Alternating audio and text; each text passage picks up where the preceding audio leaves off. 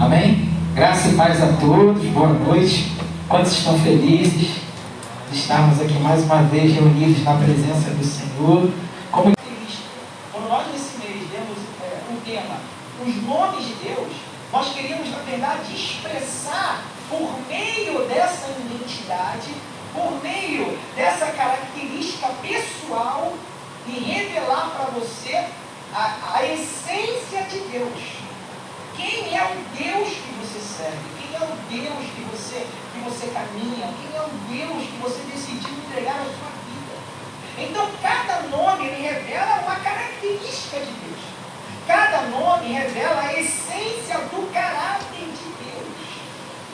Cada nome expressa um atributo de Deus. O que significa a palavra atributo? A palavra atributo significa um conjunto de qualidades concernente ou pertencente a um indivíduo. Então eu tenho os meus atributos.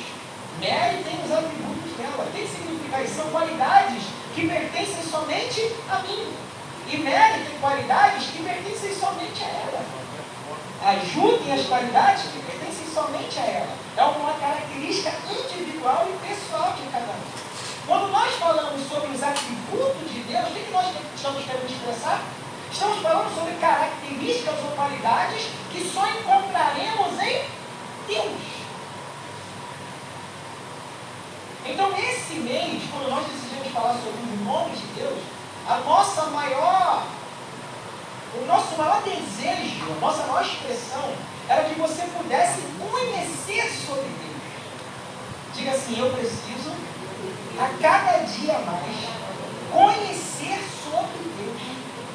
A Bíblia diz que eu não só preciso conhecer sobre Deus, como eu preciso prosseguir conhecendo a Deus todos os dias da minha vida. Eu costumo dizer que uma pessoa, a gente ouviu isso lá atrás, eu guardei isso no meu coração, né? Uma, um líder, a gente ouviu muito na visão celular, um líder que deixa de crescer, ele já morreu há muito tempo.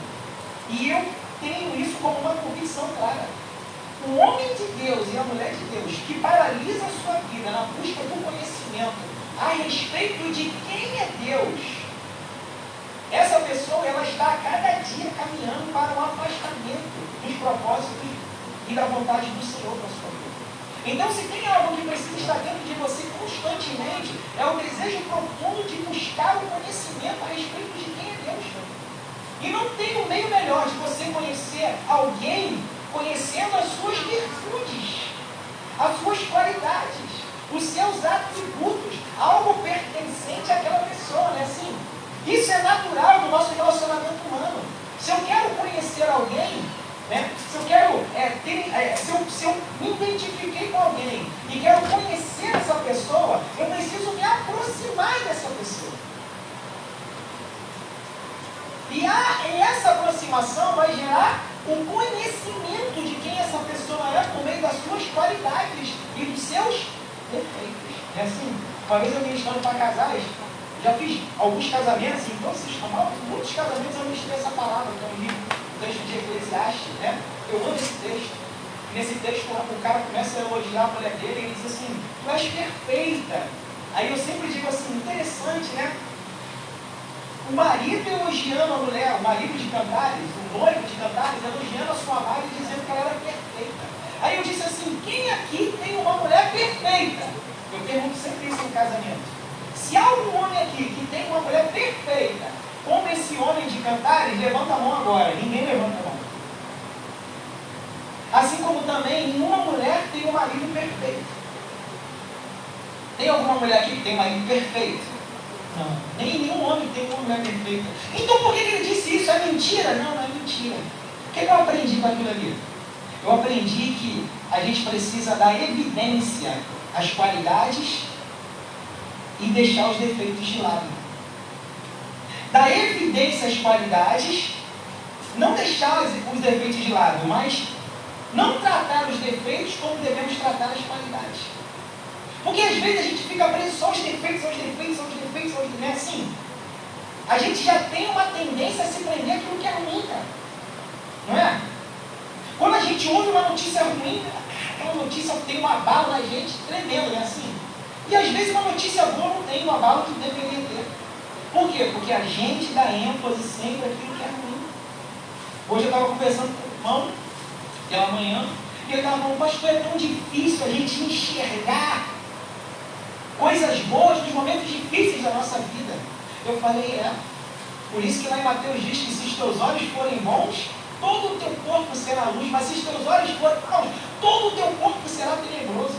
Olha que tremendo, irmão. A maneira com que você decide enxergar as coisas, ela vai fazer com que você viva nas trevas ou você viva na luz. Isso influencia muito nas nossas vidas. Eu vi um testemunho de um irmão que falou, né, de uma pessoa da família que nasceu com uma deficiência e ela caiu na sua casa, se machucou.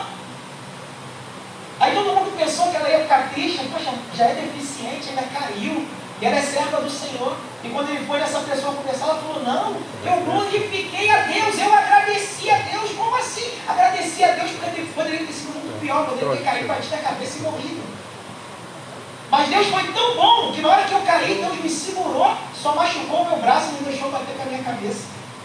Essa pessoa decidiu ver a vida com os olhos bons.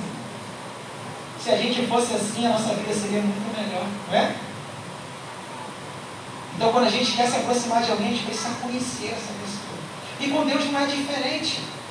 Se a gente quer conhecer, se a gente quer se aproximar de Deus, a gente precisa conhecer Ele. Porque a palavra também diz que o povo de Deus perece porque lhe falta conhecimento. E por que lhe falta conhecimento? Porque não busca conhecer a Deus nas suas qualidades, nas suas características. E nesse mês inteiro nós decidimos trazer só os nomes de Deus. E nós decidimos, quando nós passamos as ministrações para quem ia ministrar, deixar bem claro que nesse mês nós estaríamos falando sobre Deus. Mesmo sabendo que Deus é Jesus, que Jesus é Deus e que o Espírito é Jesus e Deus também. Mas quando nós olhamos teologicamente, existem períodos da história onde Deus agiu, que foi todo o Velho Testamento. Existe um período da história que onde foi Deus agiu por meio de Jesus, que foi os evangelhos. E existe um período da história, e até hoje existe esse período, que é onde o Espírito Santo agiu que foi a partir do surgimento da igreja primitiva, primitiva e da descida do Espírito em Atos capítulo 2. Até os dias de hoje, um período onde o Espírito habita, mas chegará o dia que a palavra diz que o Espírito também irá subir. Não é assim? O Espírito irá partir. Então, dentro da história, dentro da teologia, existem os períodos específicos da ação de cada um desse ser triuno. Deus Pai, Deus Filho e Deus Espírito. E nesse mês nós estamos falando especificamente das características de Deus do Velho Testamento. Porque nós entendemos que é importante você conhecer o seu Deus. Então, quando nós decidimos trazer esse tema, o nome de Deus, foi com a única finalidade de você pudesse ter um conhecimento melhor a respeito do Deus que você serve. O Deus que é vivo e o Deus que é único e o Deus que é verdadeiro. Diga assim: o Deus que eu sirvo, ele é vivo, ele é único e ele é o Deus verdadeiro. Quando nós começamos, na primeira ministração, a pastora Mary trouxe uma ilustração falando a respeito do momento em que Deus se revela a Moisés. E dentro do contexto histórico de todo aquele fato, você vai ver que aquilo acontece quando o povo de Israel está onde? Cativo no Egito. 400 anos de cativeiro no Egito. Eu quero que você tente imaginar 400 anos. Quantas gerações passam em 400 anos? A Bíblia diz que o povo de Israel ele chega no Egito por meio de quem? José, não é assim? José é o último patriarca. Abraão, Isaac, Jacó e José. O último pai da fé, o último patriarca. José morre e deixa um povo estabelecido no Egito. Porque José foi um dos governadores do Egito, você já conhece toda a história. Mas após a morte de Moisés, com o passar dos anos, a gente já falou sobre isso, de José, perdão. A gente já falou sobre isso aqui, né? José, por um contexto histórico, José, ele era um semita. E o faraó da época que coloca José como governador, ele também era um semita.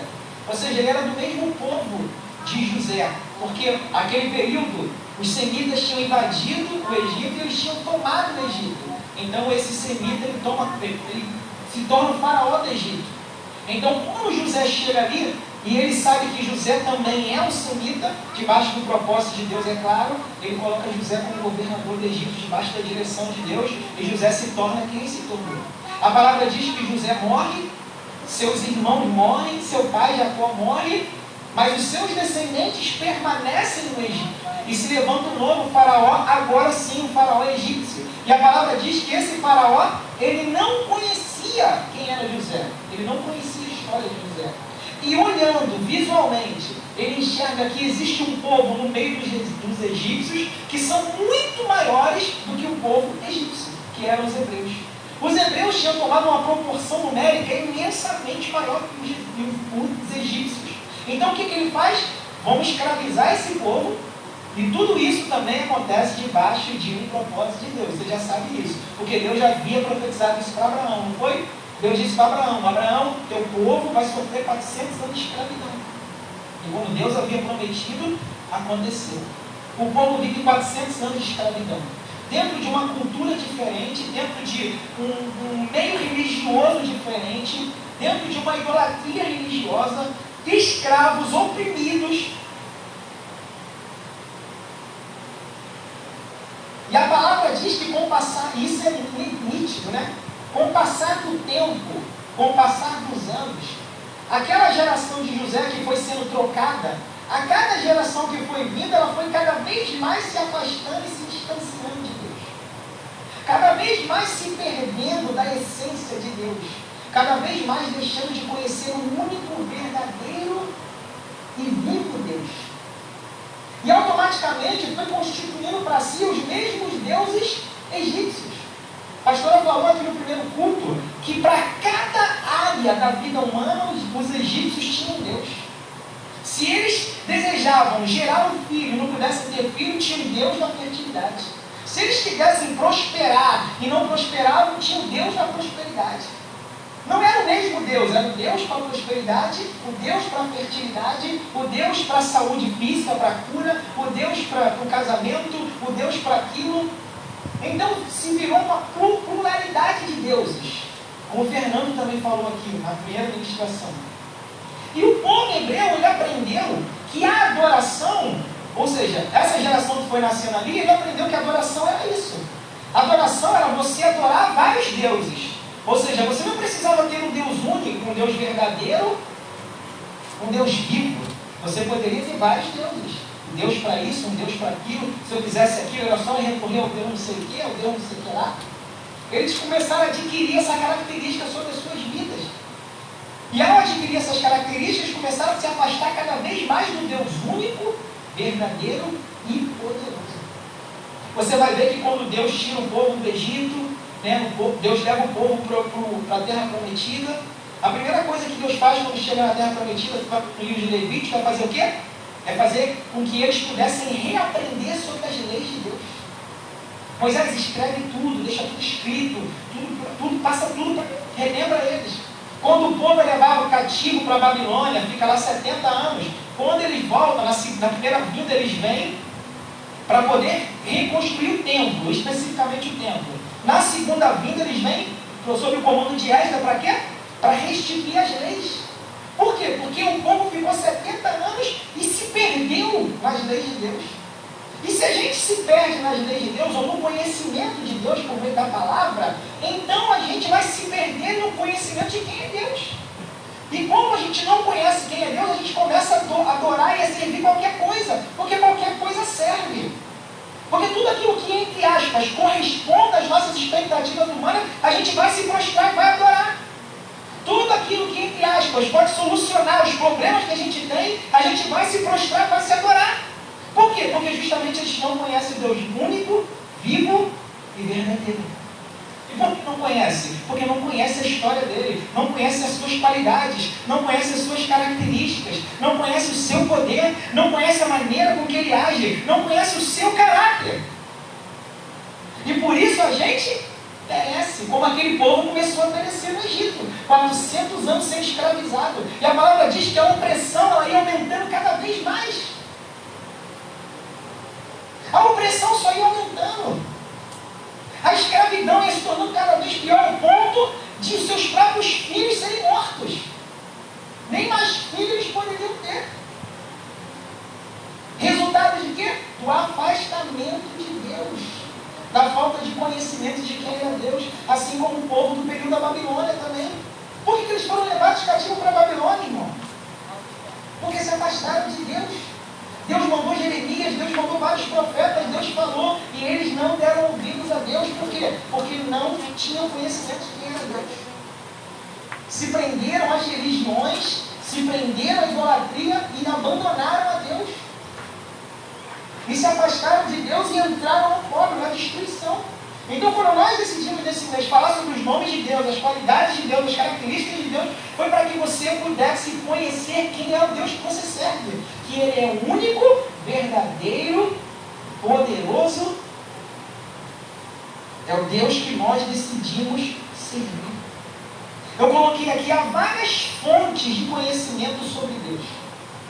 Por exemplo, os céus e a terra e toda a criação revelam o seu eterno poder e a sua divindade.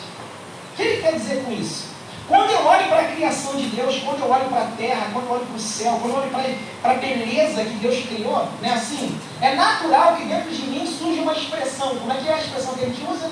Deus é perfeito, né? Assim, já aconteceu isso com você? Você está num lugar muito bonito, assim, que foi viajar, o mar, e tu ficar sentado ali de frente, aí tu está olhando aquela beleza assim, e do nada vem dentro de você uma expressão assim, nossa, Deus é perfeito, né? Assim, sabe o que significa isso? É a expressão e o reconhecimento do poder e da divindade de Deus.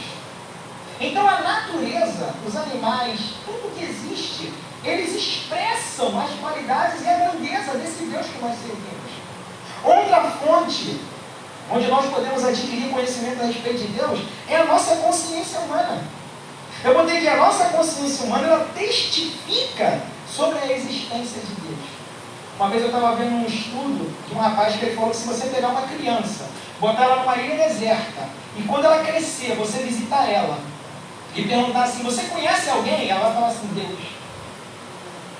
Mesmo sem nunca ter tido contato com a religião porque nós associamos Deus à religião, não é assim? Mesmo assim, ela tem o um conhecimento a respeito de quem é Deus. Então a nossa consciência humana, ela diz para nós a todo tempo sobre a existência de Deus. Sobre o poder de Deus. Sobre a grandeza de Deus. Sobre quem é esse Deus. As leis da natureza revelam a essência de Deus. A grandeza de Deus. Mas a principal fonte de informação a respeito de quem é Deus, sobre o seu caráter e a maneira com que ele age, estão revelados nas Sagradas Escrituras ou na Bíblia. Ou seja, você pode conhecer a Deus pela expressão da natureza, você pode conhecer a Deus na revelação da criação, você pode conhecer a Deus pela sua consciência humana mas se tem uma fonte onde você vai conhecer sobre Deus, uma fonte segura, uma fonte firme, uma fonte que vai te trazer todas as características de Deus, essa fonte é a Bíblia, a palavra de Deus, a sagrada, as sagradas escrituras de Deus. Então, quando nós meditamos nas, na palavra de Deus, nós conhecemos sobre Deus. Nós conhecemos as suas qualidades, os seus atributos, a maneira com que ele age, o seu poder, o seu caráter. Eu botei os nomes dados a Deus na Bíblia revelam muito do seu caráter e do seu governo. Como eu disse para você, eu sempre gosto de tentar extrair o máximo de uma palavra. A gente fala muito sobre caráter, né? Eu acho que se tem uma palavra que a gente mais usa hoje no nosso cotidiano é o caráter, né? Assim, fulano não tem caráter, ciclano não tem caráter, né? Assim, a gente ouve muito isso. Mas será que a gente realmente sabe o que representa a palavra caráter? A palavra caráter significa conjunto de traços morais e éticos de um indivíduo. Diga assim, caráter é o conjunto de traços adquiridos morais e éticos o que significa a palavra morais e éticos? Vou tentar explicar.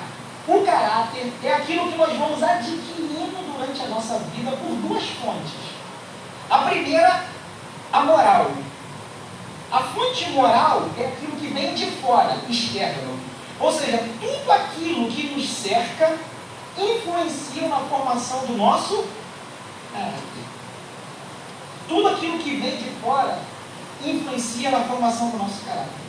Ou seja, as pessoas que estão à nossa volta, o meio que nós convivemos, o nosso ambiente, os nossos ambientes que nós frequentamos, tudo, a cultura do lugar que nós frequentamos, a mentalidade do lugar que nós frequentamos, tudo isso, de alguma maneira, vai influenciar a formação do nosso caráter.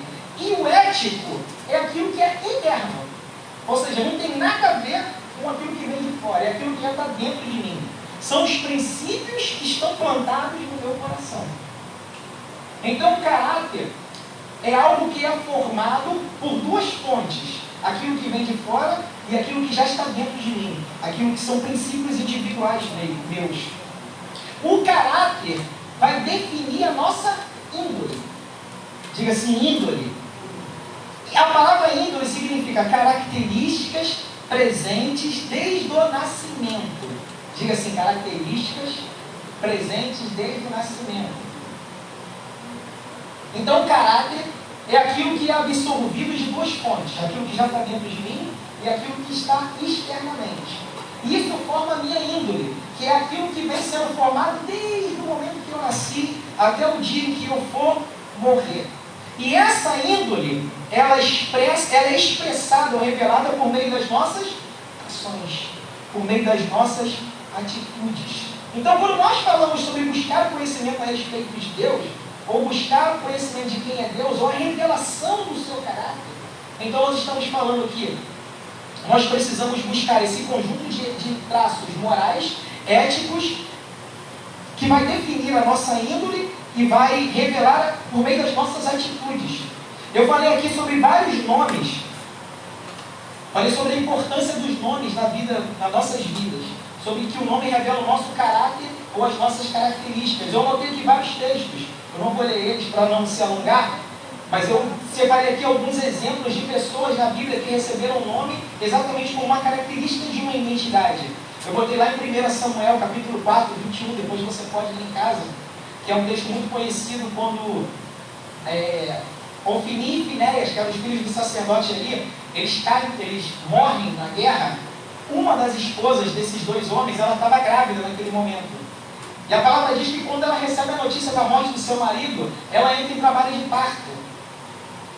E quando ela começa a entrar em trabalho de parto, ela, ela, o neném nasce, mas ela morre no parto. Só fica vivo o neném.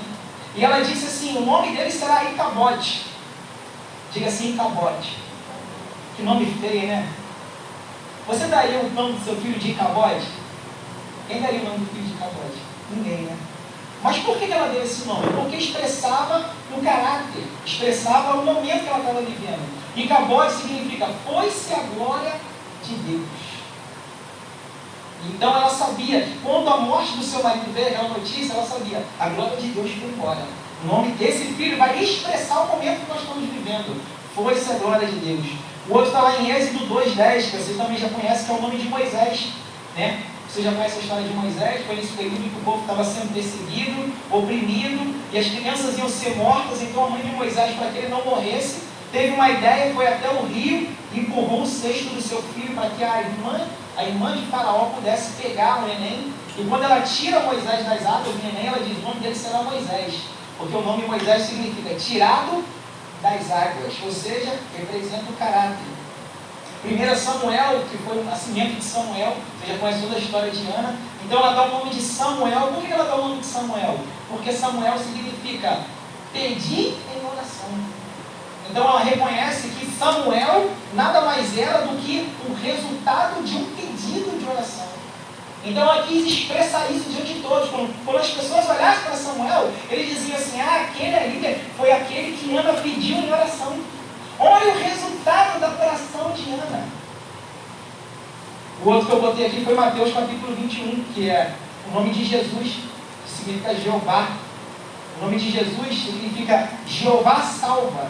Lá em Mateus capítulo 1, 21, diz que quando Jesus, o anjo aparece a Maria, ele diz o que para Maria? Você irá um filho no seu ventre e o nome dele será Jesus. E ele diz: E esse filho irá salvar o mundo dos seus pecados. Eu lembrei aqui agora quando Deus troca o nome de Abraão para Abraão, né? Que o nome de Abraão significa pai de uma imensa multidão. Eu fico imaginando, uma vez eu preguei sobre isso, né? Porque isso aconteceu entre Abraão e Sara. Deus apareceu para Abraão e Sara e Deus disse: Teu nome será Abraão a partir de agora e o teu nome será Sara. Aí eu fico imaginando Abraão, eu preguei isso aqui uma vez? Abraão saindo da tenda assim no meio do seu povo e Sara gritando ele: Abraão! Abraão! Aí o pessoal, pô, Sara tá maluca aqui, Abraão.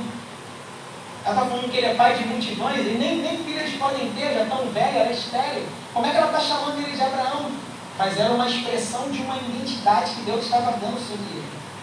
Era a revelação do caráter de Deus, era a revelação das qualidades, dos atributos de Deus sobre a vida de Abraão, sobre a vida de Sara. O cumprimento de uma promessa, uma palavra decretada de Deus sobre aquele casal, sobre aquele futuro, sobre aquela geração. Nós falamos aqui, Elohim foi o primeiro, quem ministrou foi o. Elohim foi quem? Foi o Fernando? Foi Fernando ministrou sobre o Elohim, que nós falamos aqui, que significa que revela a grandeza e o poder de Deus. O Deus que você serve é vivo, único e ele é grande e poderoso. Nós falamos aqui sobre o El Shaddai, o Deus Todo-Poderoso. Nós falamos aqui sobre Jeová Nissi, o Deus que é a nossa bandeira, o Deus que é a nossa vitória. Nós falamos aqui sobre Tissabaot, que significa o Senhor dos Exércitos. Nós falamos aqui sobre Jeová Tsikenu, que significa Ele é a minha justiça, Ele é a nossa justiça. Quarta-feira nós falamos aqui sobre Jeová Rafá, o Deus que nos cura. O Deus que nos cura no corpo, o Deus que nos cura na alma e o Deus que nos cura no espírito. E hoje nós vamos falar sobre Jeová Adonai. Diga assim, Adonai. A palavra Adonai no hebraico significa Senhor. Diga assim, Senhor. Nós vamos aprender rapidamente o que significa essa expressão Adonai, no sentido mais profundo da palavra. Eu amei meditar nessa palavra hoje, porque eu trouxe essa palavra para a minha vida. Porque às vezes a gente expressa, publica na nossa boca a, a palavra Senhor, mas a gente não tem a dimensão do que significa essa expressão de verdade diante daquilo que Deus deseja de nós como Senhor de nossas vidas. A primeira vez que um ser humano usou essa expressão Adonai foi lá, foi Abraão. Diga assim, Abraão. Gênesis capítulo 15, versículo 2. Abra sua Bíblia. Gênesis 15, 2.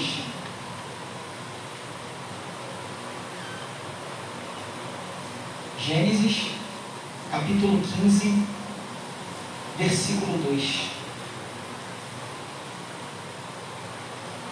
Vamos ler a partir do 1. Passado esses acontecimentos,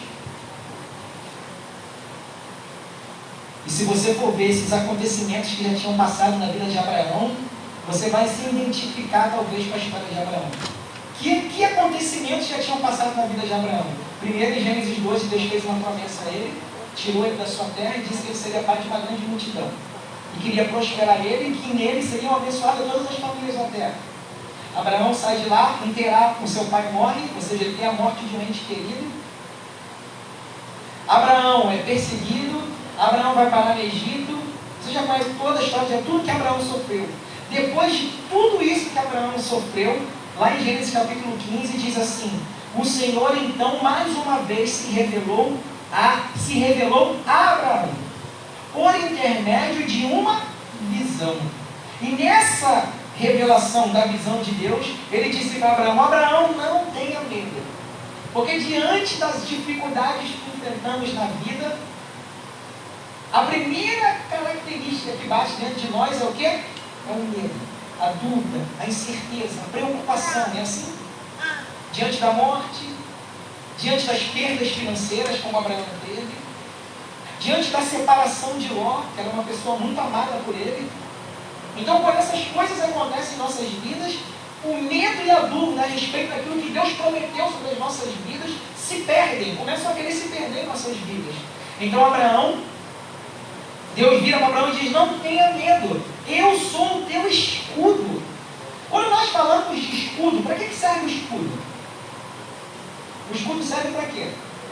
Qual é a principal característica de ter um escudo?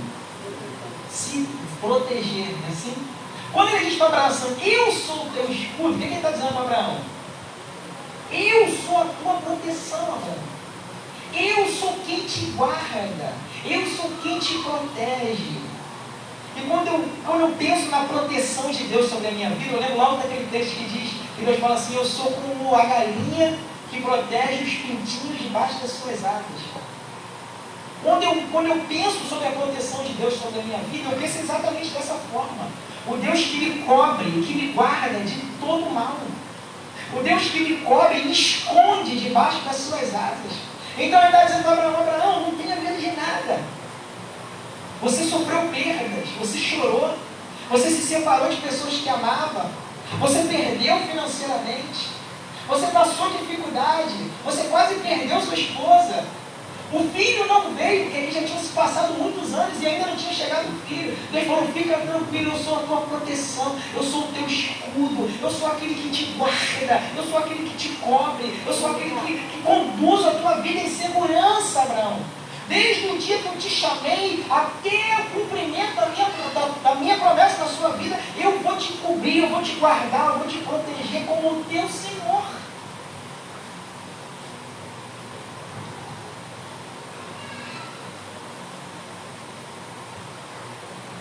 Sou o teu escudo e grande será a sua recompensa. Quando Abraão ouviu isso, o que, que Abraão disse? Abraão então fez uma declaração dizendo: Ó, oh, Todo-Poderoso Adonai. Abraão olhando para aquele Deus que disse: Eu sou o teu protetor, eu sou aquele que te guarda, fica em paz, acalma o teu coração, não tenha medo de nada, eu vou guardar a tua vida até o cumprimento da promessa. Abraão, então, olhando para aquele Deus, se sentindo seguro e guardado nele, mesmo com medo tomando conta do seu coração, Abraão, o vem do seu coração uma expressão, ele diz: Ó, oh, o Senhor sim, o Senhor é o meu poderoso Adonai. Diga assim, Adonai. Diga assim, o Senhor é o meu Adonai. A palavra Adonai significa Senhor. Diga assim, Senhor. Diga assim, Jeová Adonai é o meu Senhor. A segunda expressão onde fala sobre o Deus Adonai está lá em, em Juízes capítulo 6, 15. Depois você lê na sua casa. Eu não quero me alongar. Juízes capítulo 6, versículo 15. Uma crise tremenda em Israel. Os inimigos entravam em Israel como gafanhotos e destruíam toda a colheita de Israel, toda a comida, toda a provisão de Israel. Eu sempre digo que o período dos juízes foi um dos períodos mais terríveis da história de Israel. Ele é conhecido como período teocrático, durou 300 anos, porque era o período da oscilação espiritual. Olha o perigo da oscilação espiritual. Olha o perigo do desequilíbrio espiritual. Quando a gente vive uma vida espiritual de altos e baixos, de altos, eu não estou falando da vida. Eu sempre digo isso aqui, né? Eu sempre uso essa expressão, né? Como é que é a vida? Vamos ver se vocês lembram. Eu sempre falo. Como é que é a vida? A Bíblia lembrou, né? A vida é assim. A vida, ó. Ó a vida, ó. Uma hora a vida vai tipo, uma hora a vida vai fazer assim. Outra hora a vida vai, ó. Outra hora a vida. Se você for seguir o que a vida faz, irmão, vai viver a vida assim, ó. A vida vai querer te jogar para cima, você mantém aqui. A vida vai querer te jogar para baixo, você mantém aqui. Você se mantém equilibrado. Você não se deslumbra com os momentos bons da vida, não se perde nos momentos de prosperidade, de conquista, de vitória, e nem se abate ao ponto de desistir nos momentos de dificuldade. Você mantém um equilíbrio na fé em Cristo Jesus no teu Senhor, no teu Adonai. Israel vivia uma crise terrível. Os inimigos entravam e destruíam tudo e levavam toda a colheita de Israel. E a palavra diz que tinha um homem que ele, para tentar esconder um pouco da comida, malhava o trigo no lagar, que era o lugar de malhar uva. Ele ficava lá escondido, malhando o trigo para os inimigos não virem ele. Então o Senhor se revelou a ele e disse: É você, é você que eu vou usar, Gideão, para libertar o povo dessa escravidão, da opressão dos inimigos. Gideão diz: Mas Senhor, eu sou o menor da casa do meu pai. Eu sou o mais fraco, Senhor. A minha família é a família mais pobre desse lugar. Tem tantas pessoas com uma cultura mais elevada que a minha. Tem tantas famílias de posse nesse lugar, tantas famílias espiritualmente falando, né, humanamente falando, com mais condições do que eu. Como serem eu? Eles não vão nem me dar ouvido, eles eu sou contigo, Gideão. Aí Gideão faz a mesma coisa que Abraão fez. Gideão então suspira e diz, ó, oh, grande Adonai, ó, oh, tu és o meu Senhor. A palavra Adonai, como eu disse para você, ela é a revelação de que Ele é o nosso Senhor. E quando essa expressão Senhor, ela vem, como eu disse, essa expressão surgiu em Abraão. E por que Abraão usa essa expressão Senhor ou Adonai? Lembra que eu sempre digo aqui que quando Deus ele se revela em várias, em várias gerações, Deus sempre se revela o cotidiano das pessoas. Quando você vai ver o livro de, dos evangelhos, você vai ver que as parábolas de Jesus elas são sempre relacionadas a coisas que faziam parte do cotidiano das pessoas. Era pesca, era agricultura, era fazenda, era animais, era assim. Por quê? Porque eram coisas que as pessoas tinham pleno conhecimento. Jesus jamais contaria uma história para ilustrar um, um, uma verdade, um conhecimento que não fosse do conhecimento das pessoas, porque senão elas não iam entender. Se alguém chegar aqui e quiser ilustrar a respeito de uma verdade de Deus usando a química comigo, eu não vou entender nada, porque eu não entendo nada de química, é assim. Mas se falar de obra, eu vou entender. Porque meu pai era pedreiro, então eu conheço, eu conheço muito teoricamente sobre obra. Então, se Deus usar, quiser falar comigo usando a expressão de uma obra, eu vou compreender facilmente. Mas se ele falar sobre química, eu não vou entender nada. Vai ser como se estivesse falando em línguas. Então, Deus sempre usou o cotidiano das pessoas.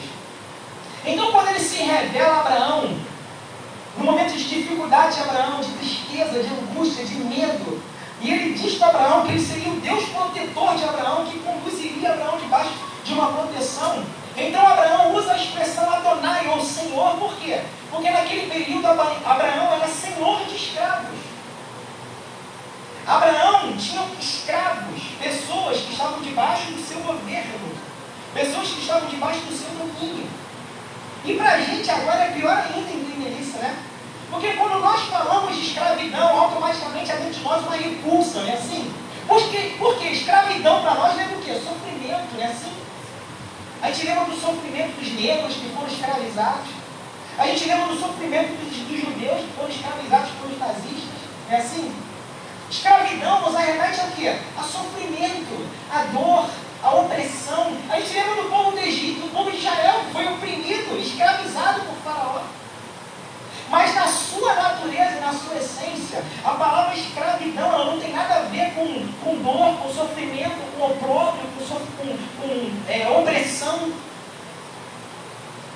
Tanto que tem um texto da Bíblia, para mim, que é um dos textos mais lindos, eu amo esse texto, que é o texto que conta a história de um escravo, existia uma lei em Israel, que quando se completasse sete anos de escravidão, o senhor daquele escravo, por lei, ele tinha que liberar aquele escravo da escravidão, deixar ele livre para que ele pudesse seguir a vida dele. E essa história diz, esse texto diz, que aquele escravo tomou uma decisão, porque o escravo ele tinha o direito de decidir. Ele poderia ir, porque era lei, viver livre, como ele poderia decidir permanecer como escravo daquele senhor. E naquela ilustração ele decide permanecer como escravo. Por quê? Porque a escravidão para ele não era opressão, não era o pobre, a escravidão para ele era um lugar de segurança e de proteção. Aquele lugar onde existia um Senhor sobre a sua vida era um lugar onde ele era protegido, ele era guardado, ele era cuidado. Ali tinha alguém que o amava, ali tinha alguém que cuidava da sua vida. Então o escravo ele furava a sua orelha, pendurava uma argola, e aquela expressão era uma decisão que ele dizia: Eu decido permanecer na casa do meu Senhor. Eu continuarei sendo escravo desse Senhor. Então Abraão usa uma expressão daquilo que era do seu próprio cotidiano. Porque as pessoas que trabalhavam ou que eram escravas de Abraão, elas eram protegidas e guardadas por Abraão. Então, quando Deus se apresenta a Abraão e diz: Eu vou te guardar, eu vou te proteger, você é teu escudo. Então, Deus, Abraão se revela para Deus e diz: Você é o meu Senhor, então. Você é o meu Adonai. Você é aquele que me protege, você é aquele que guarda a minha vida. E eu estarei contigo por toda a minha vida. O Senhor tem o domínio da minha vida. Eu decido entregar a minha vida nas tuas mãos. Eu decido ser o teu escravo, Senhor. Tu és o meu Adonai, Tu és o Senhor da minha vida. tu és aquele que tem posse. A palavra Adonai representa a posse e a autoridade de Deus sobre as nossas vidas. Quando Abraão declara, tu és o meu Adonai, ele está dizendo assim, o Senhor é aquele que domina a minha vida. A minha vida é tua, eu vou viver por ti, por toda a minha vida. O Senhor é aquele que governa. O Senhor é aquele que tem poder e autoridade de decidir a minha vida, o meu destino, o meu futuro. Eu estou triste, eu estou desanimado, eu estou abatido, eu perdi tantas coisas. Não aconteceu a promessa ainda, Senhor, mas eu decido confiar no Deus Adonai. Eu decido confiar no meu Senhor, aquele que me protege, aquele que me guarda, aquele que me cobre, aquele que zela pela minha vida, aquele que zela por cumprir a sua promessa na minha vida. Eu decido confiar no meu Deus, o meu Deus Adonai, o meu Senhor. Diga assim: Deus é o meu Senhor. Diga: Deus é o meu Adonai. Diga assim: a escravidão é uma bênção. Ninguém vai falar, né? Ser escravo de Deus é uma bênção. Ter o Senhor Jesus, o Senhor Deus, como teu Adonai, como aquele que governa sobre a tua vida, é a melhor escolha que você pode fazer na sua vida. Hoje eu estava falando com a Mary, estava conversando com uma pessoa, e a pessoa falando de dificuldade, e falou assim, poxa, pastor, agradeço a Deus por ter você na minha vida. Eu quero muito ser igual ao Senhor. E eu olhei para e eu falei para mim mesmo assim, coitado dele. Eu falei, meu Deus, se ele soubesse. Ele quis dizer com relação, o Senhor consegue passar pelas dificuldades e se manter firme. Eu falei, ah, coitado. Só quem sabe é o Adonai, irmão. Só o Adonai que sabe. Porque é nos pés do Adonai que eu choro, é nos pés do Adonai que eu reclamo, é nos pés do Adonai que eu. Abraão está aqui, irmão. Abraão era quem? Como é que Abraão ficou conhecido na Bíblia? O pai da fé. Sabe o que Abraão está fazendo aqui no versículo 15? No início? Questionando Deus. Você pode ver na continuação do texto. Abraão diz assim: Ah, mas tu fez uma promessa, mas quem vai ser meu herdeiro vai ser o meu servo Eliezer. Eu não vou ter filho nenhum. Talvez você entrou aqui hoje assim, questionando a Deus. Que bom, porque aqui é o lugar de questionar. Quando eu digo questionar, irmão, não estou dizendo igual muitos dizem bota o dedo na cara de mim, isso não, pelo amor de Deus. Questionar, eu digo, é colocar o que você pensa diante aos pés do Senhor, que é o teu Senhor. Vai falar, Senhor, eu estou aqui, Pai. Eu sou teu escravo, eu sou teu servo. Eu estou aqui diante de ti, Senhor. Porque isso aqui está assim, está difícil, eu não consigo entender isso aqui. Por favor, meu Senhor, meu Adonai.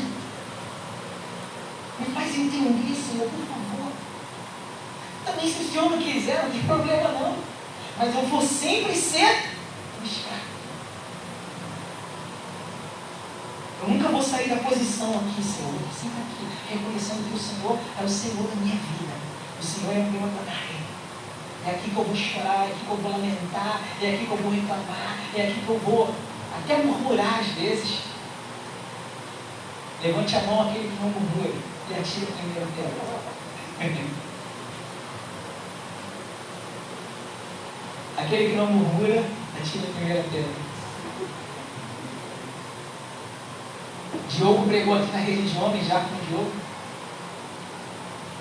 Não foi? E no final eu falei para ele, que interessante, né? Um homem de Deus como esse, um profeta do Senhor, questionou a Deus mais de uma vez. Um homem que tinha um conhecimento de Deus que nós nem chegamos perto, irmão. E ele questionou a Deus. Só teve um homem na Bíblia que não questionou a Deus. Quem foi? Jesus.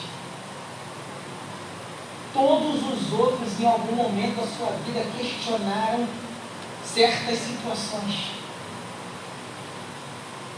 Mas todos eles questionaram diante aos pés do Adonai, que é o Senhor de suas vidas. Gênesis capítulo 2, já estamos terminando, tá? Gênesis 2, 4. Olha que interessante. 2, 4. Essa é a história do início da humanidade. Diga assim, a história do início da humanidade. No tempo em que Adonai, ou o Senhor Deus, criou os céus e a terra. Anota aí, versículo 4. No tempo em que quem? Adonai, ou na sua Bíblia está escrito assim, o Senhor Deus criou os céus e a terra. Lá no início, lá na origem de todas as coisas. Como ele era conhecido lá na origem, no início de todas as coisas? Senhor e. Diga assim, Senhor e Criador. Como é que ele se revela no início? Eu sou o Criador de tudo e eu sou o Senhor. Versículo 4. Versículo 5. Não havia ainda brotado nenhum arbusto sobre a terra, nenhuma erva dos campos tinha ainda crescido. Porque Adonai, ou o Senhor, não havia feito chover sobre a terra. Está escrito isso aí?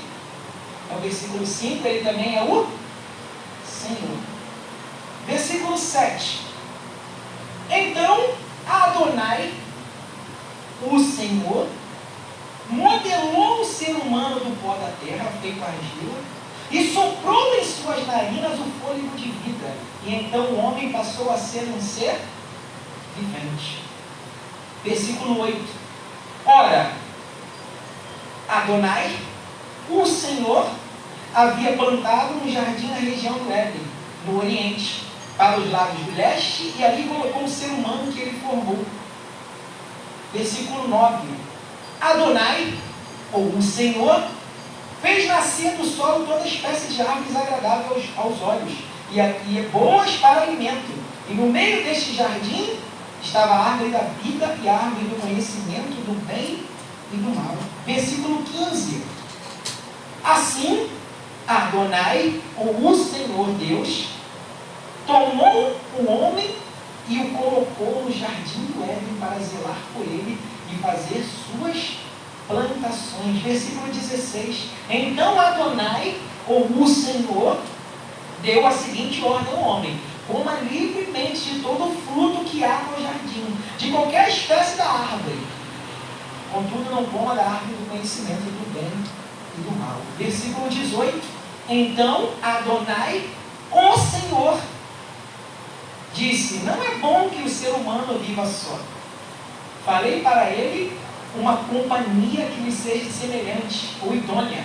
Farei para ele alguém que o ajude e que lhe corresponda. Versículo 21. Então Adonai, o Senhor, fez o homem cair no profundo sono. E enquanto ele dormia, retirou-se parte, parte de um dos seus lados, uma costela, e fechou esse lugar com carne. Capítulo 3, versículo 1. Deixa aí aberto, capítulo 3, versículo 1, já estamos indo para o final. Nós lemos aqui vários versículos do capítulo 2, que diz que desde o início de todas as coisas, quando Deus se apresenta diante da humanidade, ou diante de todas as coisas, ele se apresenta como Deus e como Senhor. Deus, como o Fernando ministrou aqui no primeiro dia, Elohim, que significa, essa expressão Deus significa o Criador. Então, quando Deus se revela, desde o início, ele diz: Eu sou o Criador de todas as coisas. Mas ele diz: Eu não quero ser só o Criador de todas as coisas. Eu também quero ser o Senhor de todas as coisas. Eu sou o Criador, mas eu sou o Senhor de tudo. Eu sou governador de tudo. Eu tenho controle sobre tudo. Foi assim que ele se apresentou.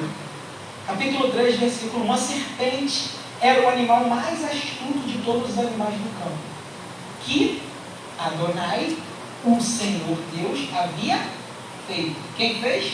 O Senhor Deus, o Criador. Ele criou tudo. Né? Falei aqui.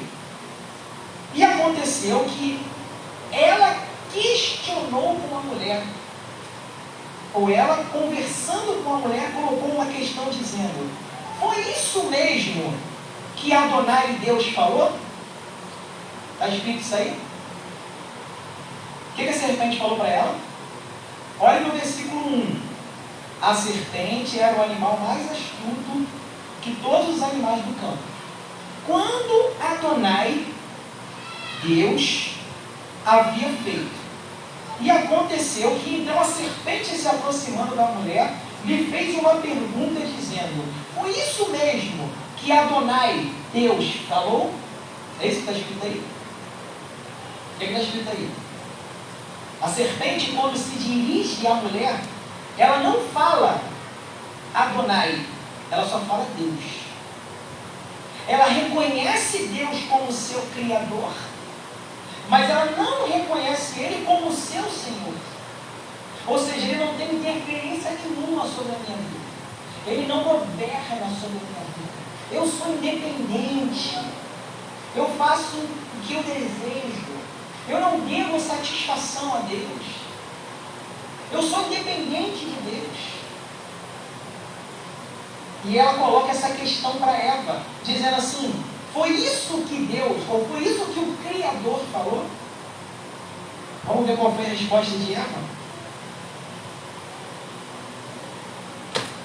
Ela disse: Foi isso que Deus falou, o Criador? Vocês não podem comer de nenhum dos frutos da árvore do jardim? Então a mulher disse à serpente, versículo 2: Nós podemos comer dos frutos da árvore do jardim, mas do fruto que está no meio do jardim, o que, é que ela disse?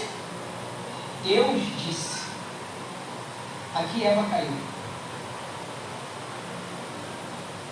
Porque ela não reconheceu a Deus como seu Senhor.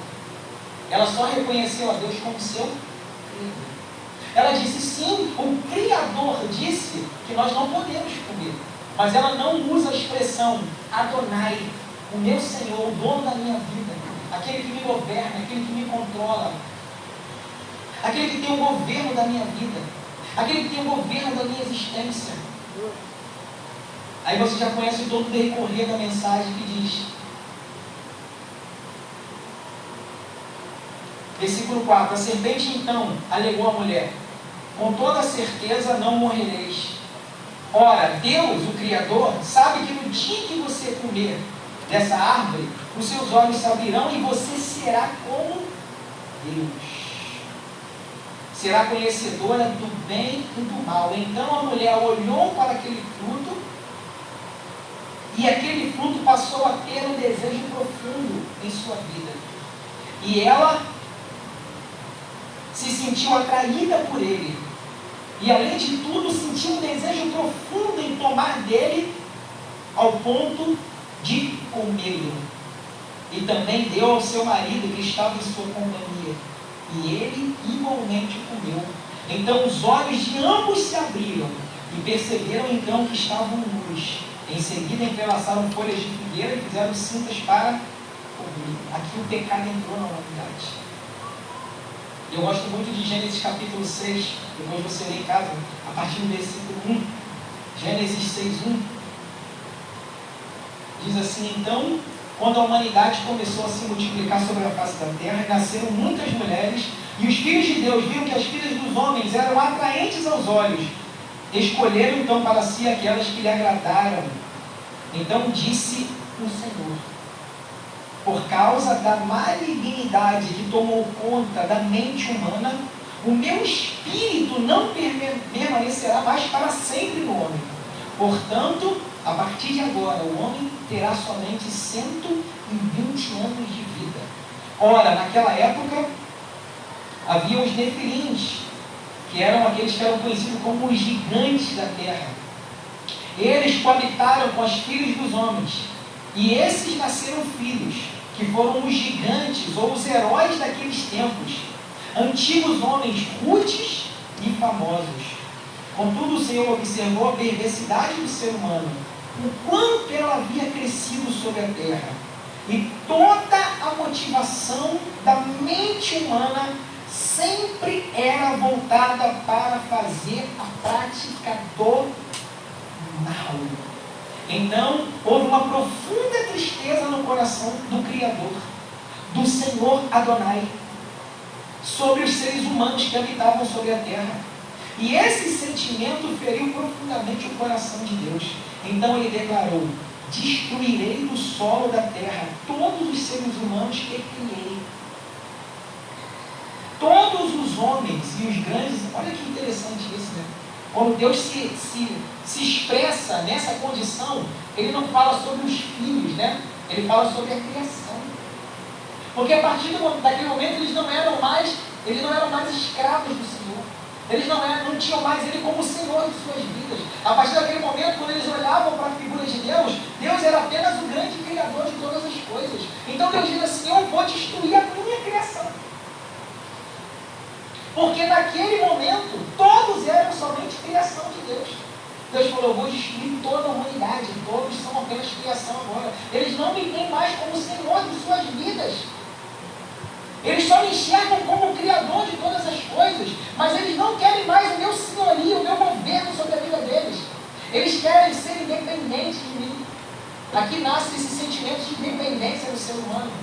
Você vai ver que depois desse Gênesis capítulo 6, é onde vem a, a parte da Torre de Babel, né? que é a expressão máxima da independência humana.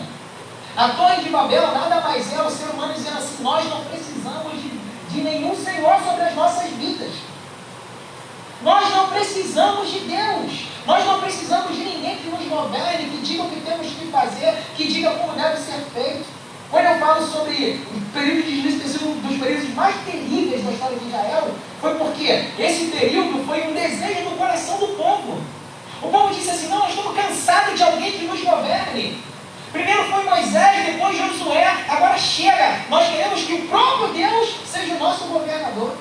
Nós não queremos mais ser governado por homem nenhum. Deus é o nosso governador. Ele levanta o período dos juízes. A maior, a maior mentira, o maior engano que existe. Eu sempre digo, quando você lê o livro de juízes, você vai ver expressões como essa assim, e o povo fazia o que bem queria. E o povo fazia o que lhe parecia bom. E o povo fazia o que lhe parecia agradável. Irmão, quem faz o que quer, quem faz o que lhe parece agradável, ele tem Deus como dependente, ele é dependente de Deus, ele tem Deus como Senhor de sua vida. Não tem. Quando Ele é Senhor de nossas vidas, nós estamos sujeitos à Sua palavra. As nossas ações estão sujeitas à Sua palavra, à Sua direção, aos seus ensinos, às suas leis. Então o povo de juízes sofreu muito, eles sofreram 300 anos, oprimido pelos inimigos. Por quê?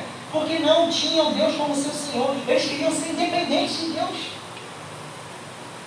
Eles queriam andar na força dos seus próprios braços, como diz Davi. Uns confiam em carros, outros confiam em seus cavalos, em seus carros, na força dos seus braços.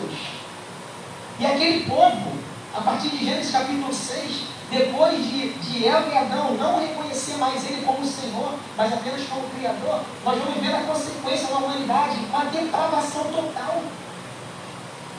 Um afastamento de Deus total, e a gente vai ver a humanidade sendo arrastada para o pecado. A palavra diz em Gênesis capítulo 6, quando Deus olha, a palavra diz que toda a humanidade estava corrompida. Existe uma divergência teológica aqui nesse texto, né, quando fala sobre o relacionamento dos filhos dos homens com as filhas das mulheres. Uns dizem que esse relacionamento foi um relacionamento dos, dos anjos que desceram, ou dos demônios né, que desceram e coabitaram com as mulheres que existiam naquele tempo. Outros dizem que na verdade foi apenas a descendência de, de Abel, né, de Sete, que era a descendência que não tinha se contaminado, se corrompeu, se deitando com os filhos de Caim, é o que eu acredito. Né? Eu acredito nessa tese, por isso que quando Deus olha para a humanidade, ele diz assim, agora todo mundo está corrompido. Toda a humanidade está corrompida. Até a descendência de Sete, que não era corrompida, se deitou, se entregou aos desejos sexuais, se deitou com a descendência de Caim e corrompeu toda a humanidade. E a palavra diz que uma tristeza profunda toma conta do coração de Deus. Porque Deus olha para uma geração que ele criou, onde ele não queria ser só o criador delas, mas ele queria ser o Senhor e governador de suas vidas. Mas aquela geração despreza o senhorio de Deus, aquela geração se declara independente de Deus e diz que pode ser maior do que Deus. A essência satânica faz parte do coração humano a partir daquele momento. E eles decidem construir. A gente acha que foi uma torre, né? Mas na verdade foi uma escada. Era uma escada que eles construíram e aquela escada, o propósito deles era que eles chegassem até os céus, para demonstrar a grandeza deles, que eles eram maiores do que o Senhor. Que eles não precisavam de Deus para nada. Você deve estar vendo agora os capítulos de Gênesis na Record. Passou essa parte já, né? Se você não viu, bota lá para você ver. Mostra claramente o orgulho e a soberba humana e a independência do homem de Deus. O homem despreza o Deus Adonai. O homem despreza o senhorio e o governo do Senhor sobre a sua vida. Como o filho pródigo de Gênesis capítulo 15, né? 15, né? A partir do versículo 11. Lucas capítulo 15, versículo 11, perdão. Quando ele diz para o seu pai, eu vou embora. Eu tenho condições de administrar o que eu tenho, eu não preciso do Senhor para nada.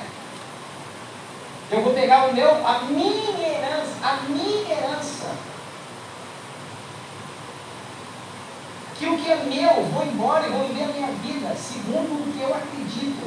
E a palavra diz que ele vai e vive de uma maneira irresponsável, dissoluta, e desperdiça todos os bens que o pai havia cuidado, vivendo uma vida de maneira irresponsável. Eu digo que viver uma vida de maneira irresponsável, irmão, no contexto bíblico, não é viver uma vida bebendo, né? porque a gente tem isso, né? Mas esse cara é irresponsável, ele vive uma vida de beberrão, se drogando, gastando dinheiro com tudo. Não é isso que a Bíblia quer dizer. Todo aquele que vive fora do domínio do governo de Adonai, ele vive de maneira irresponsável. Porque ele vive segundo as suas próprias convicções. É como se ele vivesse a todo tempo dentro de um carro a 200 km por hora, bêbado na Avenida Brasil. Em algum momento ele vai capotar e vai destruir a sua vida. Então, viver irresponsável é viver fora dos princípios de Adonai.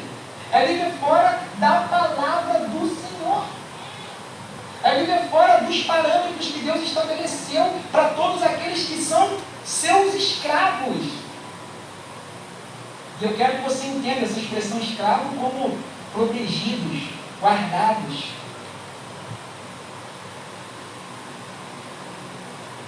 É essa visão de escravo que ele está querendo passar. Deus é quem me guarda, irmão. Deus é quem me protege. Deus é quem cuida da minha vida. Ele é o meu Senhor. Eu decidi viver debaixo da dependência do meu Senhor. Ele é o Senhor Adonai da minha vida. Eu não quero viver uma vida independente. Um dia desses eu estava conversando que na rede de ensino, quando acabou a aula, eu estava falando atrás com alguns irmãos e eu disse assim, estavam falando sobre independência, não foi? Sobre, é, sobre a questão paternal, que a gente cresce, aí a gente não deve mais satisfação a ninguém. Eu falei assim, as pessoas não sabem que o melhor período da vida de um ser humano é quando ele deve satisfação a alguém. Como eu sinto saudade de dever satisfação aos pais. Como eu queria ter meus pais para eu poder dever satisfação a eles agora. E quando a gente não tem entendimento, não é assim? A gente parece que aquilo é um fardo, é uma prisão, a gente quer ser livre para fazer o que a gente quer, não é assim? Ah, porque meu pai não deixa eu fazer isso, meu pai não deixa eu ir na esquina, meu pai não deixa eu, ir no mercado, meu pai não deixa eu fazer essa rua, meu pai não deixa eu brincar na rua. É a melhor coisa que tem sobre a tua vida. Tem alguém que te ama, te protege, zela pela tua vida e te cobre. A melhor coisa que existe na vida de um ser humano é ser independente de Deus. É pegar a sua vida e falar, Senhor, é Eu não quero mais fazer nada que seja segundo a minha vontade. Eu não quero mais fazer nada que seja segundo as minhas convicções, aos meus desejos. Eu não quero mais fazer aquilo que me agrada, Senhor. Eu não quero mais fazer aquilo que, que me aprova. Eu quero fazer aquilo que te agrada.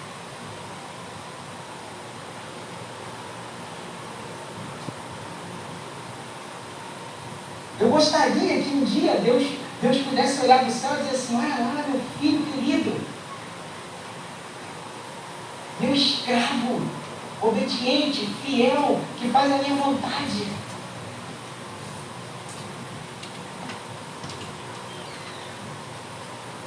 Que anda segundo as leis, anda segundo os meus princípios, que faz aquilo que me agrada, que me tem verdadeiramente como Senhor da sua vida que entregou tudo nas minhas mãos e decidiu confiar plenamente na minha proteção, no meu zelo, naquele que guarda a sua vida. Como eu disse, eu não sei como está seu coração, como está sua vida, como você se encontra nesse momento, como anda a sua fé em Cristo Jesus. Mas eu quero deixar isso para você nessa noite. Tudo que eu falei aqui, talvez você não vai lembrar de nada. Mas se tem algo que você precisa sair daqui guardando no teu coração hoje, é a minha vida precisa estar no Senhor. Eu não posso só olhar para Ele como um grande Criador de todas as coisas, como um Deus poderoso, como um Deus forte, como um Deus que sara, como um Deus que cura, como um Deus que envia provisão. Quarta-feira é o Deus da provisão, quarta-feira agora, não falte. Mas eu preciso ter Ele como Senhor da minha vida. Eu preciso correr para debaixo das suas asas e dizer, Senhor, se tem um lugar seguro, é na tua presença. Se tem um lugar que verdadeiramente é o refúgio, é na tua presença. Você deve ter visto o vídeo que está correndo ali, né? E gravaram do irmão Lázaro, na hora que ele ia ser entubado, né? A enfermeira cantando louvor, e ele sorrindo e cantando louvor, né? É muita maluquice, né? Deve estar falando assim, caraca, esses crentes são tudo doidos. O cara está lá sendo entubado, morrendo, está louvando a Deus e rindo. Nada, irmão. É o Senhor.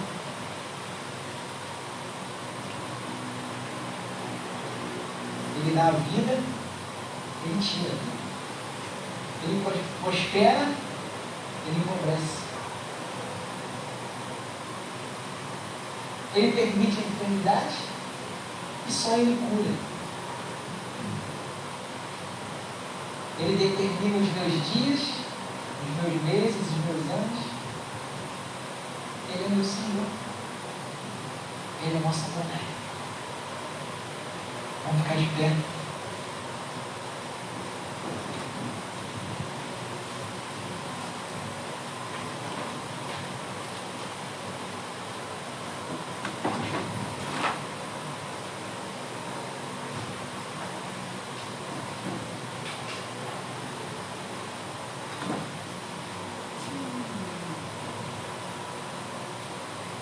Quantas das vezes o medo toma conta do nosso coração, né?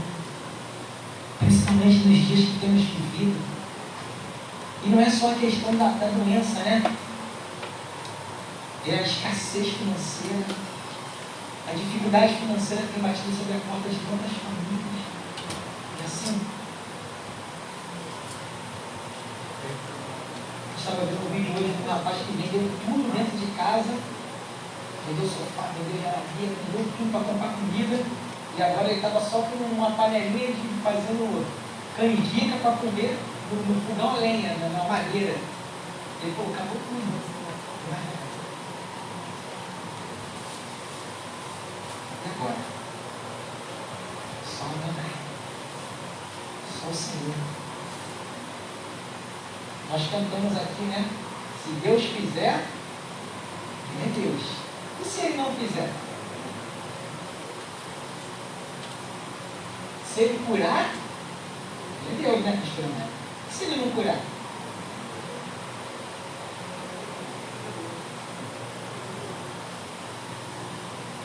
Se a dispensa estiver cheia, é Deus! Então, não, não, não! É assim. Vai na porta, vai na rua e grita, né? Não, não, não! Não, não, quando a dispensa está vazia. Será que a gente vai lá na porta dá um grito também? É meu Senhor. É meu Deus.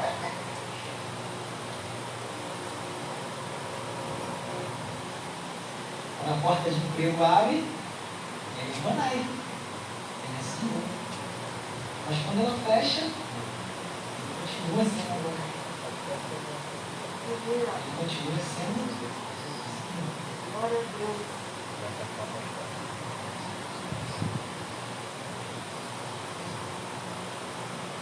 Feche seus olhos.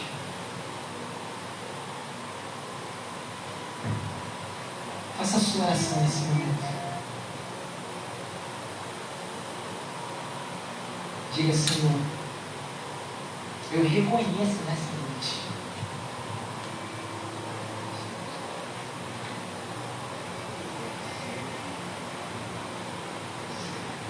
Que eu tenho vivido uma vida tenho expressado por meio das minhas atitudes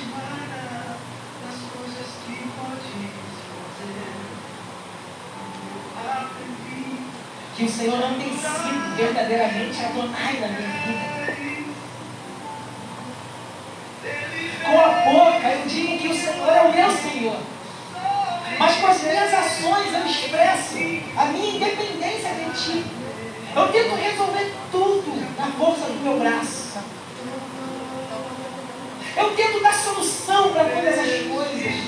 Eu tento encontrar meios humanos para resolver os meus problemas.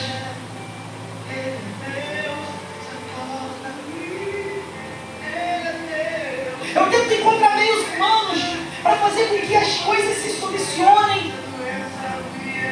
Mas eu tenho, Pai, visto que quanto mais eu tento agir fora da tua dependência, mais distante de ti eu vou E eu sempre digo aqui que a pior decisão que a gente pode tomar é aquela decisão que nos afasta de Deus. Pare e pensa um pouco sobre as decisões que você tem tomado e reflita. Eu não estou falando de igreja, eu estou falando de Deus. Veja se as suas decisões estão te aproximando da dependência de Adonai ou se as suas decisões estão te afastando do Deus Adonai, do Senhor que governa sobre todas as coisas.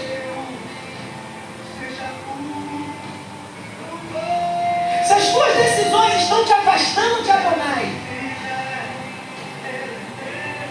Então nessa noite você precisa reconhecer Ele como o Senhor da sua vida.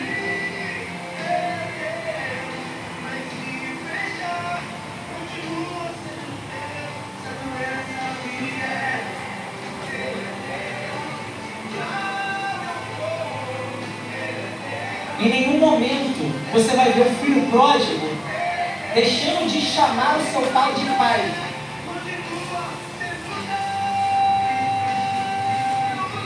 mas as suas ações expressam a sua independência do Pai. O problema não é deixar de olhar para Deus como Pai, como Adonai, como Senhor. O problema é quando mesmo você enxergando Ele como teu Pai, você decide ser independente do teu Pai. Você decide fazer aquilo que as suas convicções aquilo que as suas vontades determinam no seu coração. Você começa a construir escadas invisíveis e se autoproclamar.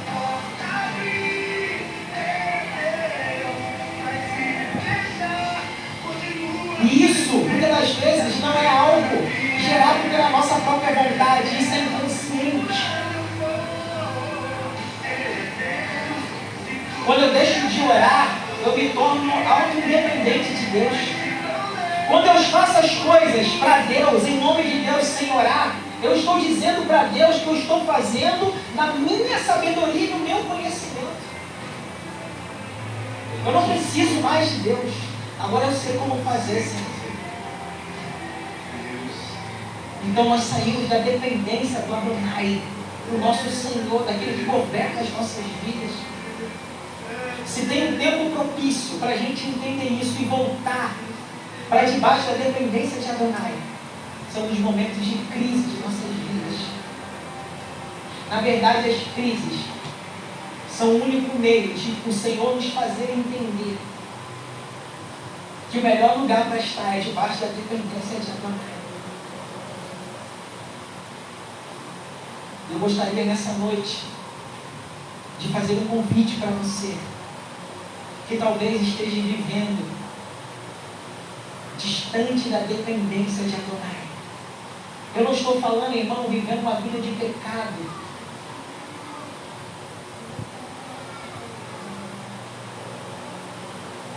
Eu estou falando viver uma vida distante da dependência de Deus.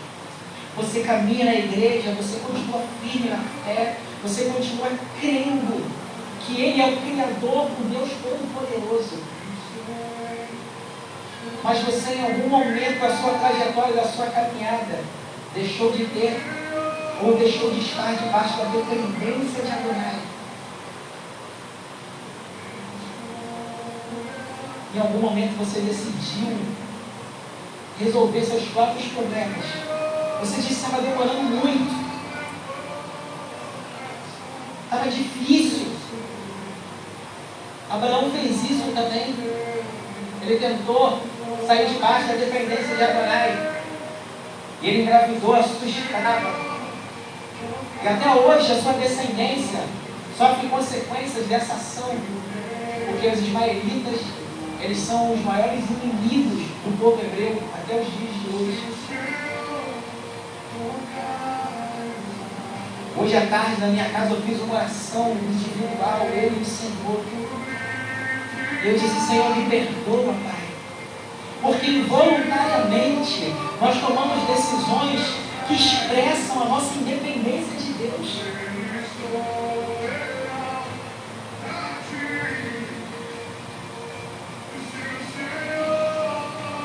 Desde o momento que eu te conheci, Senhor, eu entendi que não há lugar mais seguro do que estar na tua presença. Não importa, Pai, se o vento está soprando, não importa se as tempestades são grandes, não importa se tem se levantar gigante após gigante, o melhor lugar para se estar é na tua presença.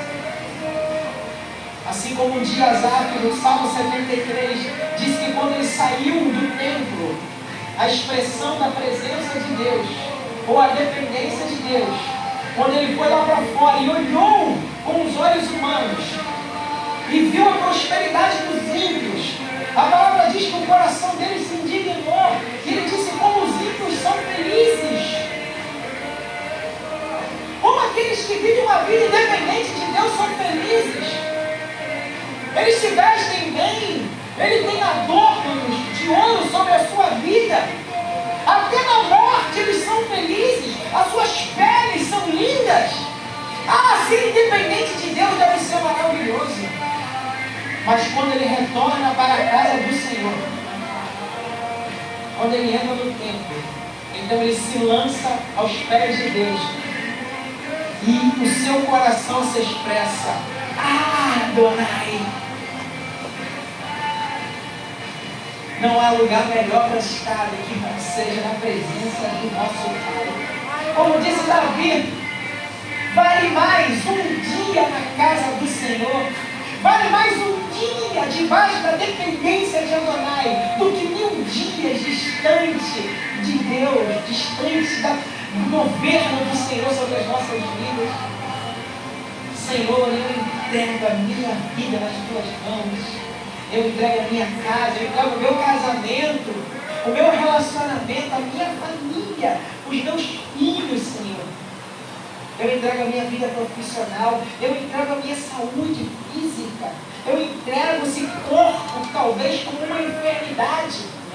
Eu decido entregar tudo nas tuas mãos e confiar no meu Deus Adonai, no meu Senhor, o governador da minha vida o Senhor da minha vida, meu Senhor, meu Senhor, aquele que governa, aquele que tem posse sobre mim, aquele que direciona aquele que, que me conduz, aquele que me leva. Como eu tenho saudade de ser conduzido por Adonai. Como era bom o tempo em que Adonai conduzia minha vida. Como era bom o tempo que eu estava debaixo da dependência de Deus. Às vezes passando necessidade, às vezes passando fome, às vezes sem ter o que comer. Mas é melhor estar na dependência de Adonai, sem ter o que comer, do que estar independente e ser rico e milionário. Porque a palavra do Senhor diz que aquele que é rico e milionário dificilmente está fora da dependência de Deus, dificilmente entrará no reino dos céus. Então Deus está te convidando para que você volte a caminhar debaixo da dependência de Adonai. Que você volte verdadeiramente a dizer, Senhor, a minha vida é tua. Não só uma expressão de uma boca, por meio de palavras, mas uma expressão de atitudes todos os dias da vida. No momento que as coisas apertarem, no momento que as dificuldades baterem a porta, no momento que as tentações vierem contra a tua vida, o pecado te tentar, você se lançar aos pés de Adonai e dizer: Aqui está o teu escravo, Senhor, aqui está o teu escravo, me ajuda, Adonai. Me dá forças, Adonai, para que eu retome a minha vida contigo, o meu ministério, para que eu retome a minha alegria de te servir, para que eu retome o meu prazer de estar na tua presença, Adonai. Se você deseja voltar ou entregar a tua vida, a dependência da Adonai, eu gostaria que você saísse do seu lugar e viesse aqui à frente. Eu quero orar pela sua vida para a gente terminar esse encontro. Aleluia. Vasha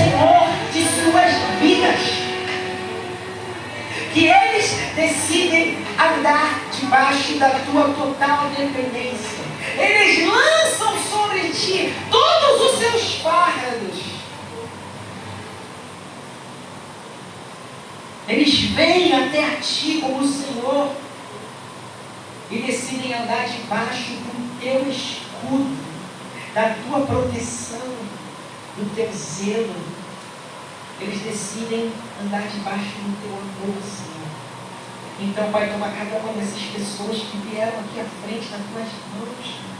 Que a partir desta noite eles possam experimentar todos os dias da sua vida o zelo, a proteção, o amor, o cuidado desse Deus Adonai, desse Senhor. Que eles sintam todos os dias que a decisão mais importante importante que nós podemos tomar em nossas vidas é a decisão de andar debaixo da dependência de Deus. Toma, Senhor, suas causas em suas mãos, Pai.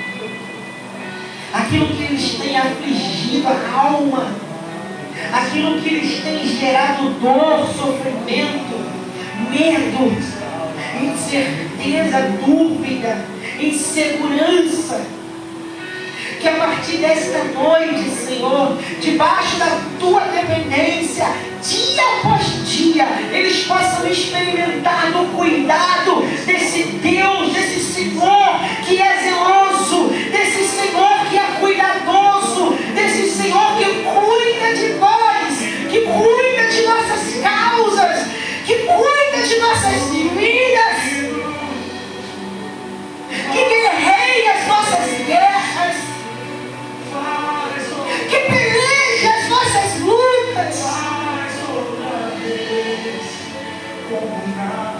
Que nos põe em seu